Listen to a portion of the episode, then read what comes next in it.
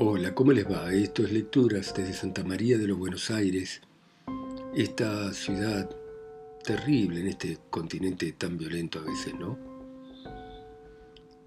Y vamos a volver sobre Benito Pérez Galdós, este escritor español tan importante, y el crimen de la calle Fuencarral. Y comienza de esta manera. Madrid, julio 19 de 1888. Primero, estamos ahora los españoles bajo la influencia de un signo trágico. Los grandes crímenes menudean. En vano se buscarían en la prensa acontecimientos políticos o literarios. Los periódicos llenan las columnas con los relatos del crimen de la calle de Fuencarral, del crimen de Valencia, del crimen de Málaga, los reporters y noticieros, en vez de pasarse la vida en el salón de conferencias, visitan los juzgados a todas horas, acometen a los curiales atosigándoles a preguntas y con los datos que adquieren construyen luego la historia más o menos fantasiada y novelesca del espantoso drama. Últimamente la prensa ha hecho algo más que informar al público de los hechos conocidos y ha tomado parte importantísima en la investigación de la verdad. De tal modo, ha conmovido a la opinión pública en Madrid y aún de toda España el misterioso crimen de la calle Fuencarral, que la prensa no ha podido concretarse a sus funciones de simple informadora de sucesos, ha tomado una parte activa en la instrucción del proceso, ayudando a los jueces, arrojando toda la luz posible sobre el hecho nebuloso, recibiendo del público datos, antecedentes, noticias, procurando indagar la pista de los criminales, recibiendo todo lo que puede contribuir al esclarecimiento de la verdad oscura. Cierto que gran parte de los datos y advertencias suministrados por la prensa no son utilizables, pero en medio de la confusión de sus referencias hay algo que parece indicar una dirección determinada. Esta dirección, a manera de un rastro de sangre, persiste a través de las contradictorias indicaciones. Este rastro señalado por la conciencia pública es la única orientación que persiste tras tantas vacilaciones y en el caso concreto del crimen de la calle de Fuencarral, no es aventurado afirmar que los adelantos del proceso son debidos a la insistencia con que la opinión pública, por medio de la prensa, ha señalado el camino de la verdad. Imposible que mis lectores dejen de conocer el horrible crimen de que se trata, perpetrado el primero de julio y que en los días que van transcurridos del presente mes ha adquirido una triste celebridad. Seguramente la revelación del asesinato de la viuda de Varela, mejor dicho, del descubrimiento del cadáver en la madrugada del día 2 ha recorrido todos los diarios del mundo. Dicha señora era rica, un poco extravagante, medrosa y avara, y vivía sola en compañía de una criada. Lo tremendo del caso es que desde los primeros momentos recayeron sospechas vehementes sobre el hijo de la víctima, José Vázquez Varela, a la sazón preso en la cárcel modelo por robo de una capa. ¿Qué motivaba estas sospechas que casi han sido y son unánime juicio? Los antecedentes del hijo, quien hace dos años acometió a su madre infiriéndole graves heridas de arma blanca, la malísima reputación de que el mancebo goza, sus costumbres perversas conocidas de todo Madrid, su holgazanería, sus relaciones con gente de muy mala conducta. El joven Varela tiene 23 años. Los vecinos de la casa que la víctima habitaba declaran que un día sí y otro también ocurrían grandes escándalos entre la madre y el hijo, este pidiéndole dinero brutalmente y aquella negándoselo con objeto de poner coto a sus vicios. La viuda de Varela era suspicaz y desconfiaba de todo el mundo. Tenía, sin duda, presentimiento de su fin desastroso. Escondía el dinero en lugares secretos y a veces llevaba en el seno grandes sumas de billetes de banco. Temerosa de que la envenenaran, se confeccionaba su alimento. al propio tiempo que deploraba las consecuencias de la malísima educación dada a su hijo, le quería entrañablemente, y hace dos años, cuando aquel desnaturalizado monstruo atropelló a la que le había dado el ser, la infeliz madre declaró ante el juez que se había ocasionado las heridas por un accidente fortuito, librando de este modo al criminal de la pena que merecía. Las primeras actuaciones no produjeron más que confusión. La voz pública se inclinaba a declarar inocente al hijo de la víctima por hallarse cumpliendo condena en la cárcel modelo. La persona en quien se fija la atención es la criada, Higinia Balaguer, encontrada en la casa al descubrir el crimen. Higinia Balaguer fue en los primeros días la figura saliente de este trágico cuadro. Mujer impasible, afectando o sintiendo quizás una impavidez inconcebible. Luego se ha sabido que esta mujer había vivido en comunicación casi constante con criminales, que había tenido puesto de bebidas en las inmediaciones de la cárcel y en el curso de sus declaraciones ha revelado ese conocimiento del Código Penal es común entre personas íntimamente relacionadas con los que viven infringiéndolo. Higinia Balaguer fue considerada desde el principio como la clave de la instrucción y en ella se fijaron todas las miradas. Primeramente se declaró ignorante del suceso. Hubo de comprender que esta versión era insostenible y luego se declaró autora única del crimen, describiéndolo como resultado de un arrebato de ira. Poco crédito se dio a esta declaración. Imposible que Higinia cometiese solo un crimen que revelaba, además de minuciosas precauciones, un esfuerzo varonil. La tercera declaración de la criada puso la cuestión en nuevo terreno, dando al proceso dramático interés. Señaló como autor material del crimen al hijo de la víctima, presentándose a sí misma como simple auxiliar, movida del terror o algo también de la codicia, pues el asesino, al paso que la amenazaba con la muerte, le ofrecía asegurar su porvenir si le ayudaba a ocultar el crimen. La descripción casi genia de los pormenores del asesinato es de tal naturaleza y revela un tan alto grado de perversión que la conciencia humana repugnaba el admitirlo. Parece que tanta maldad no cabe en lo posible. La serenidad y aplomo con que el asesino, después de quitar la vida a la infortunada doña Luciana, dispuso lo necesario para pegar fuego al cadáver con petróleo, a fin de borrar las huellas de su atroz delito, revelan el corazón más duro y empedernido, un monstruo sin ejemplo ni precedente. Si conforme a la declaración de Higinia, el asesino es el hijo de la víctima, un joven de 23 años. Desde que esta manifestación se hizo pública, las opiniones se dividieron. Muchos la aceptaban, fundándose en los antecedentes de José Varela. Otros la ponían en duda, repugnando admitir la barbarie tan grande e inaudita que parece rebasar los límites de la crueldad humana. Y aquí entra la parte más dramática del misterioso crimen de la calle Fuencarral. Si el asesino es José Varela, ¿cómo salió de la cárcel donde estaba cumpliendo condena? El director y empleados de la cárcel niegan en absoluto que Varela haya abandonado su prisión ni el día primero de julio ni en ningún otro. ¿Cómo se concuerda esto con la declaración de la Balaguer?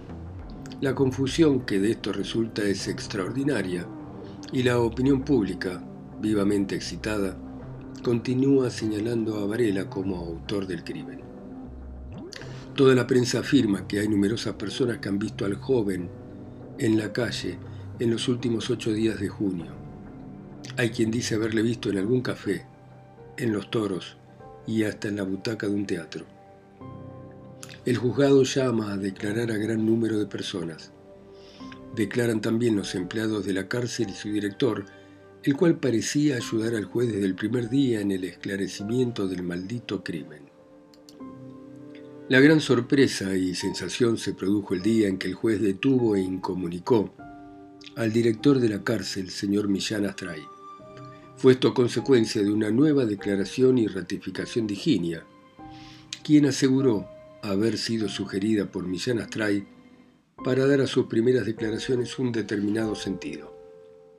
Al afirmar la criada que el director de la cárcel le había dicho que necesitaba salvar a Varela, al jurarlo delante del mismísimo señor Millán, añadiendo varias particularidades de suma importancia, elevó a su mayor grado el interés del proceso. Millán Astray, al verse acusado, sufrió un ataque al corazón que puso en peligro su vida. Repuesto del accidente, negó de la manera más rotunda las aseveraciones de Higinia, y al propio tiempo continuaban en la prensa las manifestaciones anónimas de diversas personas que afirmaban haber visto a Varela en la calle en los días que precedieron al crimen. Millán Astray, director interino de la cárcel, es joven. Pertenece al cuerpo de empleados de establecimientos penales en el cual ha demostrado inteligencia y buena voluntad. Recientemente prestó servicios de importancia en la averiguación de diferentes delitos. Es hombre simpático, instruido, ha sido periodista y tiene en Madrid muchos amigos. Estos, aún admitiendo el quebrantamiento de clausura del joven Varela, no ven culpabilidad en Millán Astray. Pudo el asesino escaparse sin que de ello tuviera conocimiento el director del establecimiento. Siendo así, Millán no puede ser acusado más que de negligencia. Pero las declaraciones de Higinia Balaguer van más allá y presentan al director como encubridor del delito y amparador del asesino. La opinión, en verdad sea dicho, rechaza hasta ahora semejante idea. Si Higinia ha mentido con objeto de embrollar a la justicia, lanzándola a un laberinto de oscuridades, fuerza de reconocer en esta mujer un monstruo de astucia y marrullería capaz de volver locos a todos los jueces que en el mundo existen. La comprobación de este término del proceso se presenta laboriosa y difícil. Todas aquellas personas que en la prensa manifestaron anónimamente que habían visto en la calle a José Varela, al ir ante el juzgado o lo niegan o declaran simplemente que creyeron haberlo visto. Los mozos y mozas de café también niegan. Únicamente un joven militar parece haber afirmado que vio al hijo de doña Luciana ratificándose en ello delante del interfecto. Pero esto no podemos afirmarlo, porque el juzgado, que no ve con buenos ojos a la excesiva publicidad del sumario, ha puesto coto a la curiosidad periodística, negándose a suministrar noticia alguna. Todos los empleados de la cárcel niegan a sí mismos que Varela hubiera salido. Cuando parecía que iba a resplandecer la verdad, ésta se oscurece más y aumentan en el público las conjeturas, las versiones fantásticas y las interpretaciones absurdas. Debo apuntar ciertos antecedentes de algún valor. Higinia Balaguer sirvió en la casa del señor Millán Astray, aunque no mucho tiempo, y parece que fue despedida por su conducta un tanto irregular. Vivía maritalmente con un lisiado, que la dejó viuda hace poco. Ignórase quién la llevó a la casa de la señora de Varela, aunque parece averiguado que entró a servir en ella con cédula falsa. Ignórase también cómo doña Luciana, tan medrosa y suspicaz, admitió en su casa a una mujer desconocida sin averiguar sus antecedentes. Alguien asegura, no sé con qué fundamento, que la desgraciada víctima conoció a Balaguer en casa de Millán Astray, con cuya familia tenía amistad. No habiéndose comprobado aún que Varela quebrantase la clausura penitenciaria, las diligencias del juzgado se encaminan ahora, según parece, a esclarecer las relaciones de Higinia con otros individuos que figuran en el proceso. Evaristo Medero y Abelino Gallego, ambos detenidos e incomunicados. Estos son los amigos íntimos de José Varela, sus compañeros de francachelas, a los que le ayudaban a gastar el dinero que, con amenazas, arrancaba a su madre aquel hijo desnaturalizado. Ambos son personas de malísimos antecedentes, familiarizados con las celdas de la cárcel entregados a una vida criminal y licenciosa y con mucha destreza para burlar a la policía y afrontar las vicisitudes de un proceso. También están presas dos o tres mujeres de mala vida con quienes Varela y sus amigos tenían trato frecuente. Al llegar aquí, verifícase un cambio completo y brusco en la instrucción del sumario, a semejanza de una mutación escénica en los dramas de muchos lances escritos, con el único fin de mantener siempre la atención despierta y la curiosidad del público. El juzgado, después de emplear todos los medios para poner en claro la salida de Varela de la cárcel, después de tomar declaración a cuantas personas sostuvieron haberle visto, no haya bastante fundamento para evidenciar la evasión y dirige sus medios de prueba a otro terreno. El señor Millán Astray es puesto en libertad, lo que significa para la generalidad del público la inocencia de Varela, al menos en cuanto al hecho material del crimen. Si el director de la cárcel es declarado irresponsable, dicen, resulta que la clausura del preso no ha sido quebrantada y en este caso el joven Varela no puede ser el asesino, puesto que en el día y noche del primero de julio estaba en su celda. Cae, pues, por su base la relación de Higinia Balaguer. No puede ocultarse que la opinión se ha excitado extraordinariamente al saber que Millán ha sido puesto en libertad. Y es que ha echado tales raíces en la conciencia pública la presunción vehemente de la culpabilidad del hijo que es difícil tome nueva dirección del sentimiento popular. Algunos periódicos van más allá de lo que en este punto exigen la discreción y el respeto a la justicia y suponen que el hijo de la víctima tiene altas protecciones y cuenta con la impunidad. Anuncian que el proceso será interminable y que nunca se sabrá la verdad. Siguen acusando a Varela y dando por cierta su salida de la cárcel, lo que ha motivado que muchos de sus redactores hayan sido llamados a declarar, y algunos hasta reducidos a la prisión. Lo peor de esto es la viciosa tendencia a mezclar la política con la justicia, achaque frecuente en la prensa, exigiendo responsabilidades a quien no las tiene. En tanto el juzgado dirige sus investigaciones a esclarecer las relaciones de Higinia Balaguer con uno de sus procesados, Evaristo Medero, amigo íntimo de Varela. Bien examinada la tercera declaración de Higinia, o sea, aquella en que acusó a Varela, se ve que hay en ella mucho de fantástica. Además, parece comprobado que el crimen no se cometió por la tarde, según la manifestación de la cómplice, sino de noche. En cuanto a las relaciones de la Balaguer con Medero, parece que eran amorosas y que llevan 10 años de duración. Dícese que el juzgado posee datos interesantísimos sobre este particular. Todas las miradas dirígense ahora a este grave punto, en el cual quizá aparezca la anhelada verdad. También parece que hay indicios de haberse efectuado un robo de consideración, el cual, lo mismo que el asesinato, revela la destreza de los criminales. Últimamente, el juez instructor ha tomado las medidas convenientes para que el secreto del sumario no sea comunicado a los periódicos a fin de evitar que se den al público versiones alteradas e incompletas, extraviando la opinión y entorpeciendo la acción de la justicia. Es evidente que la excesiva publicidad que a este proceso se ha dado ha producido cierta confusión, causa tal vez de la ineficacia de las investigaciones. La prensa busca, en primer lugar, emociones con que saciar la voracidad de sus lectores procura dar a estos cada día noticias estupendas. En cuanto al auxilio que los periódicos y el público pueden prestar a la justicia, no hay duda que puede ser eficacísimo.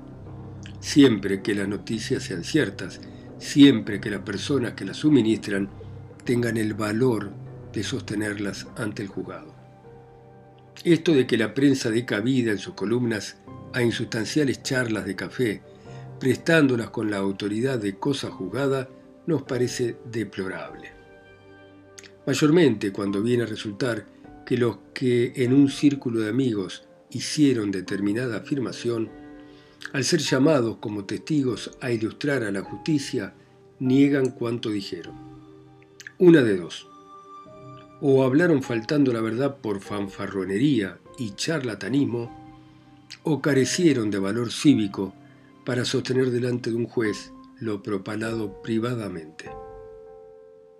Sea lo que quiera, aguardamos con impaciencia el desarrollo de este grave proceso en la nueva fase que ha tomado ahora. Hemos oído asegurar que el juzgado tiene en sus manos todos los hilos de la trama. Ojalá sea verdad, para que actos de tan espantosa depravación no queden impunes. Bueno, muy bien. Dejamos por ahora acá este crimen, el hijo que tal vez escapó de la cárcel o no, el director de la cárcel que tal vez lo apañó en la huida, Higinia Balaguer, la mucama que dice que ha sido ella pero ayudada, los amigos del hijo, la prensa. Y seguiremos mañana ustedes en sus países, ciudades, continentes o islas, escuchando a Benito Pérez Galdós a través de mi voz acá son y lejos, en Santa María de los Buenos Aires. Chao, hasta mañana.